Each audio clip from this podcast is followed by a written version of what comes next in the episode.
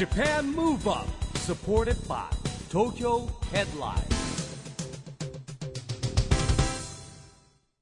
こんばんは。日本元気にプロデューサーの一木広治です。ナビゲーターのちぐさです。東京 FM ジャパンムーブアップこの番組は日本を元気にしようという東京ムーブアッププロジェクトと連携してラジオでも日本を元気にしようというプログラムです。また都市型メディア東京ヘッドラインとも連動していろいろな角度から日本を盛り上げていきます。さあ少しずつ街もね秋色のファッションが目立ってきましたがファッションやっぱ秋になるとね羽織物とかアイテム楽しめるものが増えますよね。今日のゲストも毎回お会いするたびにファッションのアイディア満載で大変勉強になります。市木さん今日の日本を元気にするゲストご紹介お願いします。今夜のゲストはテリー伊藤さんです、えーテリーさんといえばですね天才たけしの元気が出るテレビネルトン・ベニクジラ団などねヒット番組をね手掛けた名演出家ですよ。コメンテーターとしても活躍中。テリーさんの半生を綴ったですね出禁の男テリー伊藤伝も発売されました。今回は一木さんとのトークセッションになっています。お楽しみに。 Japan Move Up supported by Tokyo Headline。この番組は東京ヘッドラインの提供でお送りします。Japan Move Up それでは今夜のゲストテリー伊藤さんです。こんばんは。よこんばんはよろしくお願いしろます。しくお願いしますテリーさんですね、はい番組には1年ぶりのご出演ということなんですけれども、あそうですねまあ、ただね僕毎年あのね、えー全国高校ダンス選手権でご一緒してますのでですね、なんか1 一緒ですよ年ぶりではなくいろんなところでテリーさんにお世話になっておりますのでですね、えー久しぶりという感じがしないんですが、はい。毎回ですねファッショナブルなテリーさん おしゃれですよね、はい。いや、まあ、なんか、まあ、よく大好きなんで。いやもうだってラジオで見えないのにも本当にもうおしゃれだなと思そう自分で洋服やっぱ買われるんですか？そうなんですよ。僕も俺、ほら。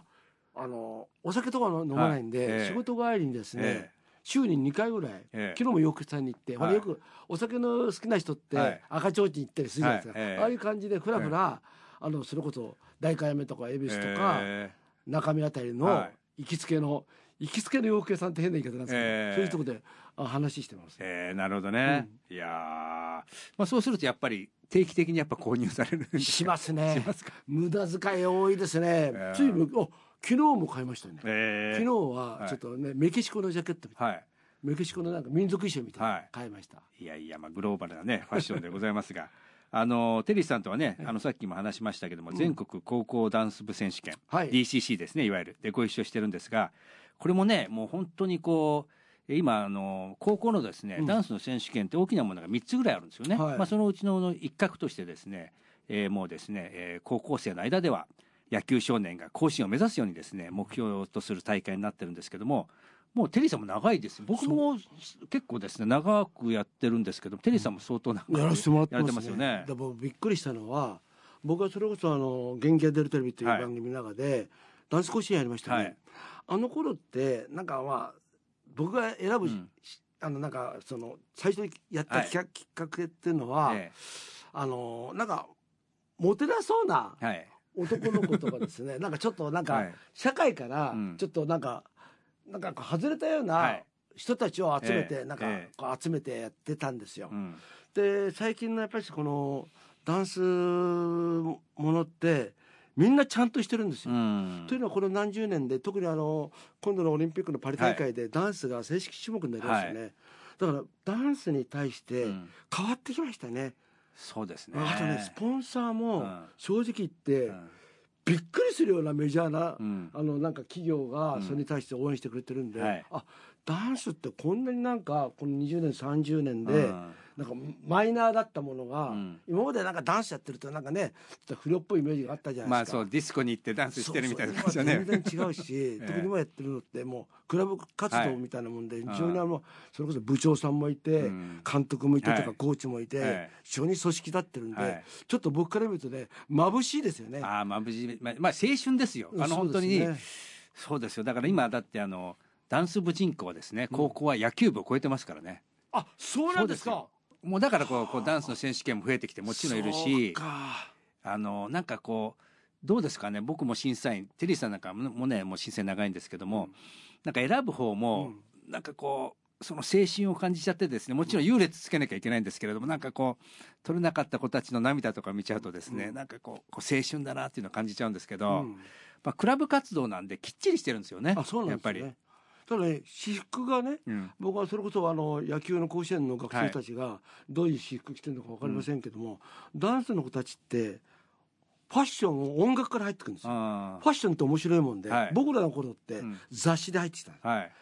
で今の子たちって、うん。例えば芸術大学もにあ東京芸大とか、はい。そういう人たちって実は絵の具みたいな感じで、はあの色から入ってくる。いなるほど。で今の子たちははい。音から入ってくる、へー。音からファッションを選んでいくから、はい。非常にあのダンスやってる子たちのうん。ファッションっていうのはうん。面白いですよね。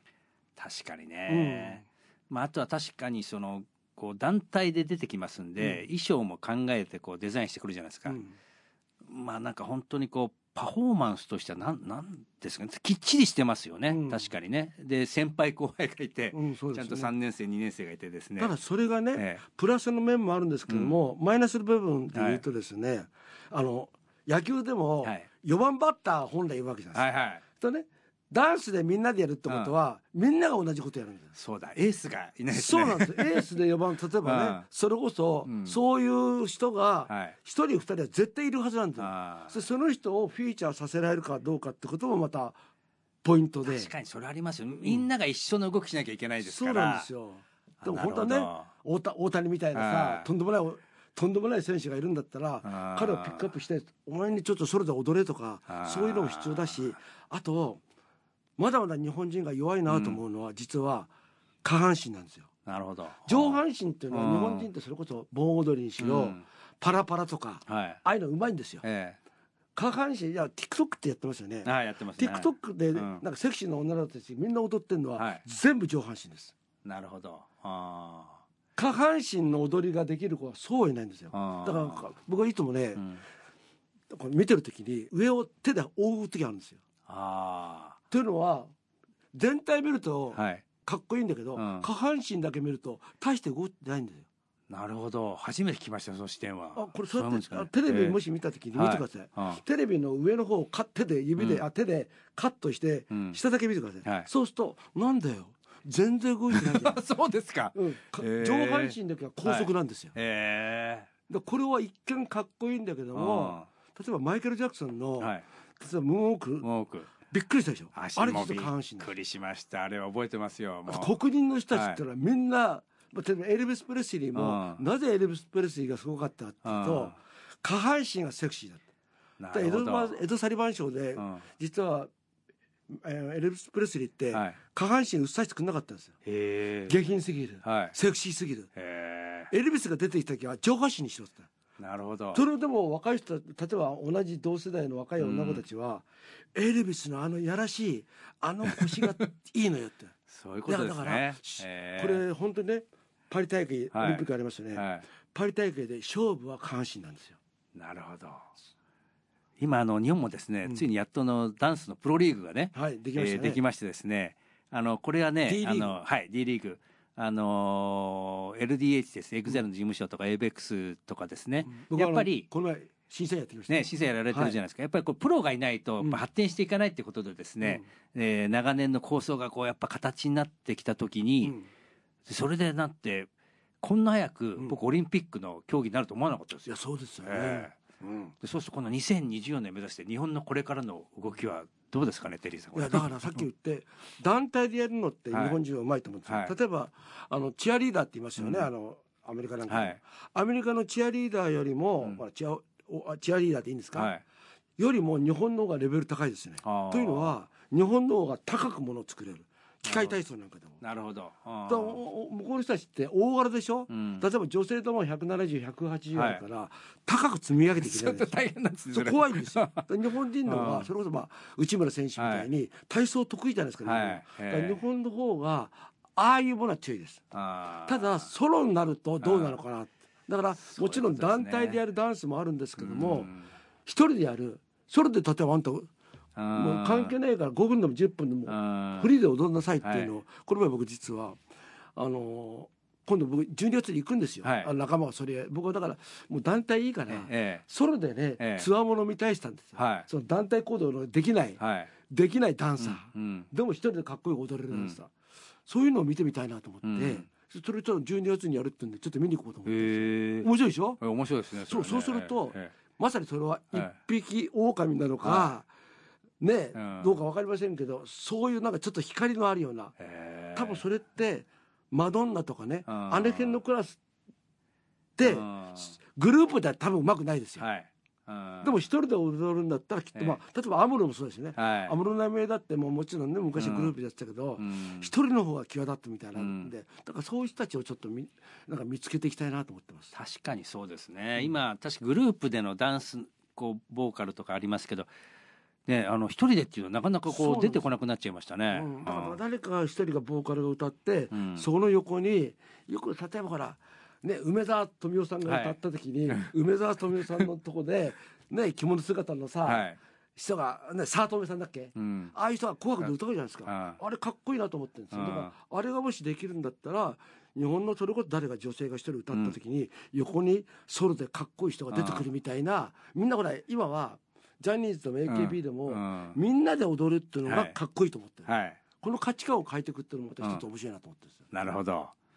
いやーまあテリーさんはね相変わらずすごくですね、でいろんなものに対してすごくね、えー造形が深いんですけどもそんなテリーさんをですね、はい。テーマにしましたん「出禁の男テリー伊藤伝」っていうのがですね 出ちゃったんですよこれ。これが出版されたということなんです。まあもちろんご自分では書いてないって聞いてますが反響が結構あると聞いあてまそうなんですすよね。がえ。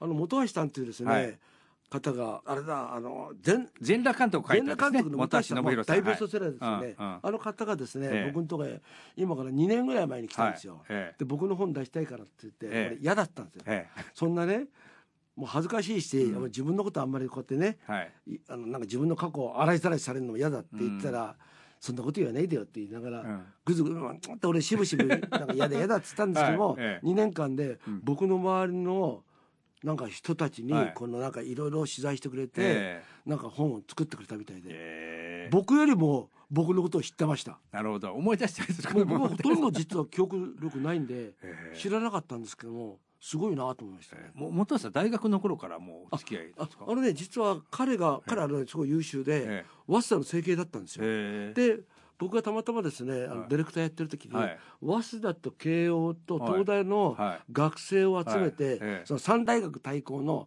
芸能合戦というのをやりたいなと思って、ええ。その時の窓口が早稲田の窓口が元橋さんだったんですよ。えでそんなんでそうなんですか。はい、ええ。それでまあ実は彼一瞬だけです。も、えディレクターやったことあるんですよ。またこれが才能がなくて 本当に才能がなかったんですけど、はい。ええ。ただ物書きとしてのはうん。採用、才能があったんで、はまあディレクターを辞めてええ。物書きになっていったってことで、どそれも人生の選択が間違いじゃなかったですね。ええなるほどね、はい。ええもうね、まあ、早稲田の整形学部ってなかなか入るの難しい学部ですからね。いやすごいですよ、え超優秀ですよ。え。いやーこの本が話題ということなんですけども、はい。まあじゃあテリーさんとしてはちょっと恥ずかしいところもあ、そうです。あるわけまあですかね。まあでも僕のまあ青春のねえ思い出がいっぱいありますからね。まあネルトンとか。はい。はい。えいやそうなんですよね。だそういうことで言うと、まあ、テリーさんやっぱりこうまあもちろん今現役なんで伝説の人って怒られちゃうんですけど、うん。まあ、元気が出るテレビとかネルトンとかですね朝やんとかですねやっぱりこう手掛けてきて、はい。僕は分かんないですけど本橋さんの目線で言うとねなんかこれをこうデジタル化になっていく時代の中でこう語り継いでいきたかったんじゃないかなっていう。ああの伝道師じゃないんですけどだんだんやっぱりこう今スピード感速いじゃないですか。昭和になって、えー平成になってみたいなえーで今令和ですよ。うん。でやっぱ僕は各業界に感じるんですけどだんだん語り部がいないとここれが伝えていけなくなっちゃうんじゃないかなっていう、このアナログとデジタルの境目みたいなとこってあるじゃないですか、うん。そう考えるとやっぱテリーさんってやっぱかなり破天荒ではなんて言うんですかねこう。はちゃめちゃです。よ。ははちゃめちゃっていう言葉がいいのか分かんないんですけど、うん。やっぱりだって初めてタレントにバンジージャンプさせたとか。ああ、そうおですね。覚えてます？いや、あれはね、実は。はい。バンジージャンプをささしたっていうか、ええバンジージャンプに初めて CCD ってちっちゃいカメラ、はいはい。あれができたことだったんですよ。なるほど。それをつけさせたんですよヘルメットに。多分そういうことだったと思いますよね。あとは最近でしたらええ。モニタリングで、ええ。モニターでものをえ遠くから見るっていう、えはい。あの手法は僕は考えました。なるほど、うん。あー。それどどっかにカメラを置いといて、え。でこっち側でそのモニターを見ながら評論するっていう。その演出も考えましたね。あとね、まあ、テレビ慣れしたしあの素人よりもテレビに出たい素人を起用したとかですね、うん。まあ、お笑い対決とかなんかこうでもテリーさんこのいろんないい作品をプロデュースしてきてるんですけども、なんか今自分の中で心に残ってるものってまあ常にチャレンジャーだからいっぱいありすぎて分かんないのかもしれないですけど。あんまり僕後ろ振り向かないんですけども、え。バカバカしかったのえは、タコ八郎さんに、はい。ちょうどねあの頃ね007のゴールドフィンガーってはい。いう映画が大ヒットした頃で、はい。えあの映画ってビデオに全身金粉を塗って、えはい。朝その引っ呼吸ができないって死ん,、死んじゃうっていうはい。シーンがあったんですけど、えこれ面白いなって。本当に全身に金粉塗ってうん。死ぬのかなっつって、あでタコ八郎に全身に金粉塗って走らせたことあるんですけど、はいまあ死なないんですよ。ただ息苦しくなるだけなんですけど。なるほど。あれはでもああいうの好きでしたね。ああなるほどね。あとは東大生の血をえタコ八郎に輸血したら IQ が上がるかっていうのをえはいはいはい。やったんですけど、ええ上がりませんでした。上がりませんでしたね。だからこれはねそれと東大生の血を入れてうん。それで体中に血を回るように縄跳びさせたんですよ、はい。でそういうふざけたことやってたんですけどもそれがオンエアしたらですね、うんあの医師の団体かあら怒られたんですか？怒られましたね、ええあそんなねバラエティーええでそんなことやっちゃダメだっつって。なんか始末書書いたと思います。今まあねやっぱりこのテレビの方もかなり厳しくなってるんですけども、やっぱりあの時代ってその時代背景もバブルの僕もバブル時代なんですけども、うん。まあはちゃめちゃでもありましたけど元気もあったし、なんか僕今行き過ぎたコンプライアンスもどこかなと思うことあるんですけど、うんどうですか、まあ、テリテリーさんとの演出上はやっぱりね、まあ、いろんな制約がいっぱい今出てきてるじゃないですか。バブル時代やっぱりこう自由な発想でいろんなこと考えたわけですよね。もうもうそんなことよりも来週は穴う穴が開いちゃうわけじゃないですか、ええ。ものか番組考えないと、あだからそんななんか社会のものだなんてなんかもうそんなことはもう遠い向こう向こうの話であもうあアルゼンチンの話みたいな感じでもう全然思ってなかったですね。あでもやっぱりそのかなりあれですよね。か抱えてたわけですもんね。レギュラーとかもう番組を含めてね。そうですね、えでもね面白いもんで僕らがいくらめちゃくちゃなことを考えても、ええ。最終的にテレビ局がこれ無理ですと、えああなるほど。うん。あのそうするとはい。カットされちゃうんですよ、ええ。だからとりあえずやってみるかっつって。だからもうねまああれですよね。メキシコからアメリカ行くみたいなもんで、うん。これとりあえずやってみて突破できるかなみたいなそのぐらいのなんかとんでもない考え方してましたね。なるほどでもね。ええ最近思うことがあって、えテレビもおそらくラジオもそうだと思うんですけども、えはい。高校2年生ですね。ああ。ここ2年生。これ誰かが言った言葉でね、ん。印象的だったんですけどうん。テレビって高校2年生なんだよねって、うん。だから大体高校2年生の人を対象にしてるんですよ。なるほど。あだからあんまりなんか難しいことを言っていてあも、うん。だからそれよりもなんか別に誰かゆきぽいが言ってたり、うん。藤谷ニコルが言ってるぐらいのレベルの方が、あ確かにだからスッと入ってくるんですね。あそうそうだからあん。んあんたテレビはくだらねえだよって。もともとくだらないんですよなるほど。だからテレビか。にうん。あんまりなんか絶対を求めちゃいけないようです。いやーなんか僕が今今日めっちゃ勉強になってますよテリーさんのこと。いやいや。なるほど、うん。ああいやーもうテリーさんもさすがなと思いながらですね。すいません。そんなテリーさんからですね日本を元気にするリクエスト曲をね、はい。伺いたいんですがお願いします。いいですか、はい。マルコ・ポールのジンギスカンです。Japan Move Up いやー懐かしいですね。いいでしょ？僕ちょっとテリーさんによりもですねちょっとあの下の世代なんですけれども、まあこのこの曲覚えてますよ、いいですジンギよこれスカン。うん、なんかこの頃ってソウル・ドラキュラとか。ありましたねソウルドラキュラいいですよね、ええ。でもソウルドラキュラができたソウルフランス検試験で出てきたりですね。あとねランバダとかさああとなんかねディスコ行くと「君の瞳に恋してる」とか、はい。なんかこういうのがええ。じゃんじゃん流れてた時代なん。ですよあでもなこの頃ってねバブルとネタ女が多いんですよ。楽しかった時代ですけどね。最高でしたね。うん。いやもう本当そうですよね。なんかねあの高いものに価値があるみたいなとこがあったりですね、いやいやああいう子たちがね、うん。バブルと寝てた女の子たちが、はいええ。今でもねそれを続けてる人がいっぱいいるんですよ。これがいいですよ。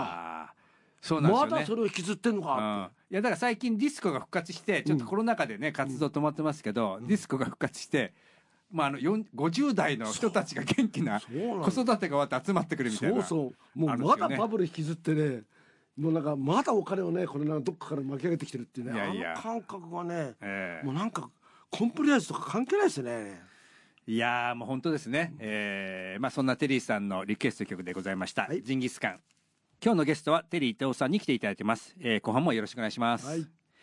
テリーさんね、あのはい今ちょっと話してましたコンプライアンスが叫ばれてる昨今ですけども、うん。出禁を恐れぬテリーさんのパワーの源って何なんですかね？いや恐れてますよ。はい。あ別に別に 恐れてか別にそんなできる、えそのなんかこう規制の中でやるといいんですよ。はい。あのテレビって、うん。僕あの修学旅行と一緒だと思ってるんでね、はい。ええ。例えば門限もあるし規則も守んなくちゃいけない、うん。これね門限がなかったら修学旅行って楽しくないと思うんですよ。なるほど。だからテレビもなんだつまんないなってじゃなくて、うん。この門限の中で何をやれるかっていうことがいいんで、うん。だから最近テレビつまんないなとか、うん。コンプライアンスがあるからダメだなっていうのはうん。僕すごく考え方は違うなと思います。その中でやればいいんで。はい。なるほどね、うん。いやでもなんかだんだん、まあ、地上波 BS それから今通信ネットフリーいろんなのがあるじゃないですか、うん。なんとなく僕のこうあのなん個人的意見なんですけども、ななんかて地上波のなんかテレビつまんないなって感じちゃうのはななんでなんですかね。同じようなものが多いような気がしちゃう。あのまあラジオはね、うん。実は言葉でこのはいつないでって編集していきますよ、本来テレビは映像で見せるべきなんですよ、はい、テレビっ。て今うん。もう言葉が多いんですよ。ああなるほど。言葉でこの編集してってるテレビが多いんで、うん、あこれが例えば僕の早朝バズーカ、はい。あれ言葉いらないでしょ。あー。なるほどそういうことですね。これ実はすごく大切なところで、うん僕はコンセプトがどっかにあってうん。今日外国から来た外国人の人がうん。寂しくてテレビをかけてうん。笑えるやつ、うん。そういうのを一応コンセプトにしてたことあるんですよ。あだからミニスカポリスとかはいなんか,、なんかそうなんですけど、あ、えあなんかいいだからお前らさんなりミニスカ入ってんだみたいな、日本ってこんな車が入ってんだみたいな感じが、ええなんか雑に見れる、えうん。そういうのってのもすごく大切だなと。なるほど、うん。そういうのが減ってるんですかね今いやまあでもこれ難しいな、うん。作り手はすごく優秀な人いるけど、うん。なかなか、まあでも許可なんないのかな。でもそんなことないと思うんですけど、うん。僕ね昨日も企画考えてたんですよ。はい。偉いでしょ。はい。企画が通るか通らないか分かんないのに、うん。常に企画考えてるんですよ、あのそれはなぜかというと、うん。悪友さん。はい悪友さんとかあの辺の人って、うん。もう日本のこの歌謡界っていうかはい。芸能史に残る、うん。とんでもない偉人ですよ、うん。でもあの悪友さんをもってしても、うん。もうそれこそ頼まれてもいない詩を何百って作ってるんあですよね。作ってるんですか？そうなんですよ。へだからそれを知った時にあすごいなと思って、うん。その僕は今までどっちかというと出前頼まれたら作るってえいうう、ん。お蕎麦屋さんみたいなもんで、はい。出前が来たら、うん作るもんだと思ってたんですけど、はい。そうじゃなくてあ白友さんってすごいな。頼まれてもいないのに作ってるんだ、ええええ。それは例えば浜口蔵之介さんの、はい。もうそうなんですよ、はい。あの詩も曲も。うん。そういうのすごく参考になったんで、うん。僕はあの「元気が出るテレビ」ってやったはいでしょ、えであのちょっとまあ CS とか BS でね、はい。ちょっと作りたい番組があって、この前もあの IBS テレビのスタッフなんかとはい。会議やってたんですけど、うん。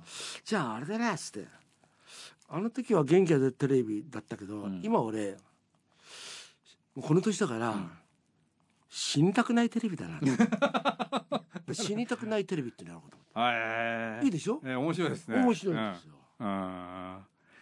いやーすごいですね。それもテリーノートみたいなのあるんですか？なんか。あありましたね、うん。まあ昔はもうそれにいつも思ってたんですけど、うん。まあ最近も。まあ一応ペペペって帰ってきました、はい。まあ今ねもうそのはい。パソコンがあるからパパって入れれるから、あなるほどね。はいまあ、テリーさんそういう中ですね、まあうん、これは規制というか、うん、世の中の流れというかっていうこともあるんですけども、うん。あのこの番組ではですね、うん。SDGs もテーマにしてるんですけれども、うん。まあ、テリーさんがこう、まあ、SDGs 広いんですけど、うん。なんか SDGs で意識されてることってありますかね？具体的にどういうことですか SDG って？まあ、これは持続開発可能な社会づくりなんで、うん。まあ、要は地球で、うを保ってに人間たちが生きていくために必要だよっていうことだというふうに解釈してるんですけども、うんで国連に参加している193カ国が一応決議したんで社会その193カ国はみんなやりましょうってことにはなってるんですよね。うんでやっぱりただ豊かになってる国と豊かじゃない国があるじゃないですか。でもそれがなかなか進まないよねって言ってたのが、まあ、いい香りかのコロナが世界を覆ったことによってですねやっぱりこう地球を考えなきゃいけない、まあ、気候温暖化なんかそうですよね。うんっていう流れになっていてで実は SDGs って生きていくと17個ってな何でもありなんですよ。うん。多分しあの食料を残すなとかき一方では矛盾するんで飢餓をなくせとか、パートナーシップでやろうと。パートナーシップ一人でなんかね企業とか人がなんかでやったらパートナーシップじゃないですか、なんかこういろんなものが内包されてるんですけども、まあ、こういったなんかねなんかこうテリーさんの中でこう SDGs どうよみたいな、あのそれってそその人の経済力とかね、はい。国によって僕は違うと思うのね、で僕はいつも感じているのは嫉妬しないはい、ものとか場所をうん。持ってる人は僕は幸せな生活を送れると思うんですよ、ああとはライバルの必要のないもの、うん。これもまたねうん。幸せな場所になれるんですよ、うん。僕は以前この番組でもお話ししたと思うんですけども、あの例えば海の近くにいるとしますよね、はい。これ海ってね、うん。嫉妬もしないし、うん。ライバルにもなんないんですよ。うん。とそうすることによってお金必要ないでしょ？はい。豊かになるんです。うん。例えばそれが例えば山とかにいても川のそばにいてもそうなんですよ。うん。これ例えば川でも山でもそうなんですけど例えば川なんか例えば夕日が当たるとオレンジ色になると、はい。おこれお金いらないじゃないうですか。ん。とああこれ綺麗だなと思うと、自然に川を愛するし、うん。川を汚さなくうなるんだよ。ん。うん。川を要するをよしましょうっていうのは、うん。建前が頭にくるんです、はいこれはなかなか実らないんです、うん自分が好きだ好きだと思った海とか、うんこの海に自分は癒されてると。うん。だから自分は海を汚さないんだっていう、海を汚すのをよしましょうっていうのは、うん。それが先に来るっていうのは、うん。これは人間の考えた道理なんですよ。なるほど。道理が先に来たら、はい。それは継続力がないんです、うんそういうふうに考えていくと、いいと思うんですよね、うん。だから今は何かと地球環境を良くしましょうとかっていうことなんですけども、だって例えば海って、うん。あのね例えばちあのマイクロプラスチックがいっぱい出てくるっていうのは、漠然としすぎてて、はい。言葉では分かるけど分かんないんですよ。でも海であの僕なんかまあ今鎌倉にいるんで、はい。朝1時間ぐらいいても散歩してるんですよね、そうするとやっぱりその、まあ、ペットボトルとかあるとすごく違和感感じるじゃないですか、だからそういうふうな感じでそこでなんか海から恵まれたものを与えられるとそれに対してうん。拒否はある。んですようん。例えばずっと都会にいると分かんないなと。じゃあ、うん。都会にいるとそんなことが考えられないのかっていうと、うん。そんなことないって、うん。雲見るんだっていいし、はい。鳥を見たっていいし、ねいろんなことでできると思うんですよね、うん。花を見ることによって。うん。だからそういう形でなんか自分の環境の中で、そのなんかまず自分がそのことによって心豊かになる。この前ね梅宮アンナさん。はい。あれがまたねプライド高いんですよ。うん。でプライド高いから、うん。またそれが面白くて、はい。でこの前も一緒に食事した時、うん。彼女もうすぐあの引っ越すんですよね、はい。海の方に。はい。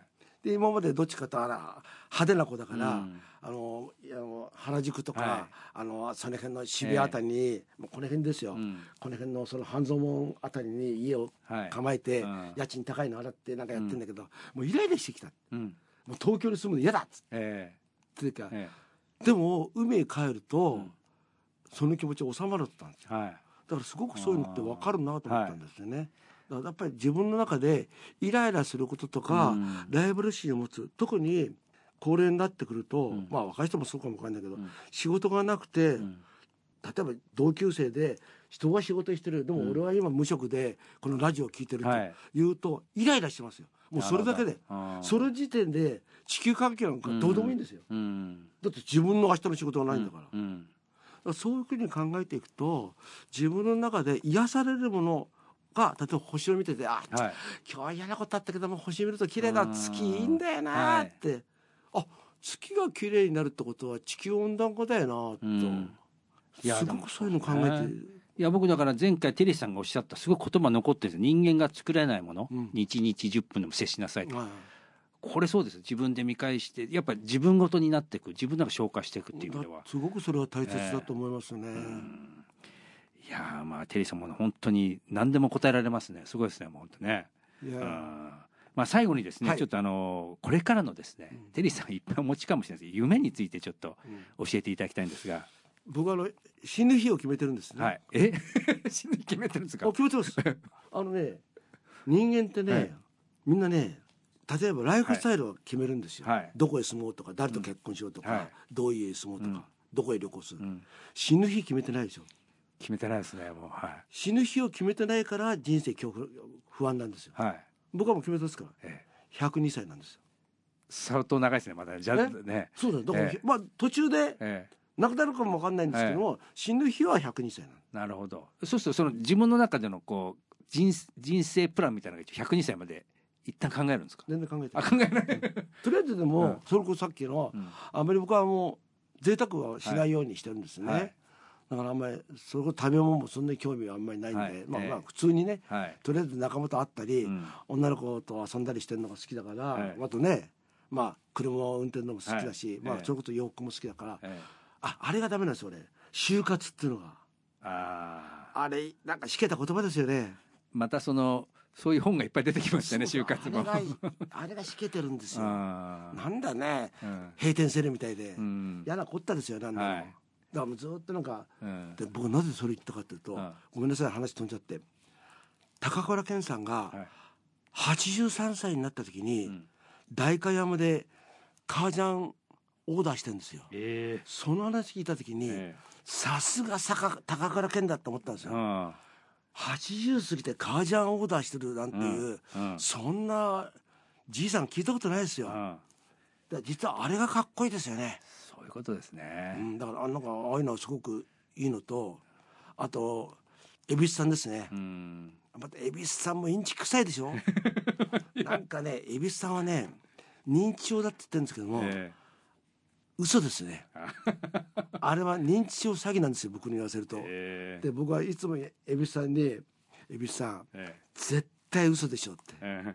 絶対認知症詐欺でしょって。そんなことはないよってすっとぼいこと言ってるんですけどね、あの人は100までいきますよね。いやーもうもうテリーさんと話してると止めどなく話がですね、続きましてですね。いやいやまあもう一回では済まないんですね。またですね、テリーさんにはねあのお伺い来てぜひ来ていただきたいと思います。ここもねこの曲も出禁になると思います。いやそんなことないです。えー、ねテリーさんあのまた、えー、ぜひお呼びしますので、わかりました。ぜひ来てくだささい。今夜のゲストはテリー伊藤さんでした。ありがとうございました。Japan Move Up, ここで毎月第2月曜日発行のエンタメフリーペーパー東京ヘッドラインからのお知らせです。東京ヘッドラインのウェブサイトではウェブサイト限定のオリジナル記事が大幅に増加しています最近の人気記事は？かっぱ寿司本格ラーメン史上一番人気の家系ラーメンが初の混ぜそばに？家系油そば登場。町田啓太鈴木伸之ら劇団 EXILE 総出演する連ドラを音楽から楽しむミュージックカード登場。女性の社会進出はもう古い？これからの幸せな働き方を考える。ガールズガールズ小田ゆずはのゆずは24時第10回ガールズガールズの中のコンビって？などがよく読まれていました。その他にもたくさんの記事が毎日更新されていますのでぜひ東京ヘッドラインウェブをチェックしてくださいね。Japan Move Up 今日はテリー伊藤さんに来てもらったんですけどもまあねもう僕もテリーさんとお付き合いがもう30何年になりますんでもう話が尽きなくてですねちょっと時間足りなかったですね。もっとどんどん聞きたかったんですけれども。まあそんな話もですね結構ね出禁の男テリー伊藤伝手に取ってみたらねもっとわかるかもしれないですよね。僕もちょっと読んでみたいと思います。はい。今回のアーカイブもオーディからお聞きいただけますし素敵なテリーさんのお写真も載ってますんで合わせてチェックしてみてください。さあジャパンムーブアップ。今週はお別れの時間ですが次回も元気のヒントたくさん見つけていきましょう。はい。これからもみんなで知恵を出し合って日本そして世界をつなげて地球を元気にしていきましょう。はい。ジャパンムーブアップお相手は一木広治と。ちぐさでした。この後も東京 FM の番組でお楽しみください。それではまた来週。 Japan Move Up。supported by Tokyo Headline。この番組は東京ヘッドラインの提供でお送りしました。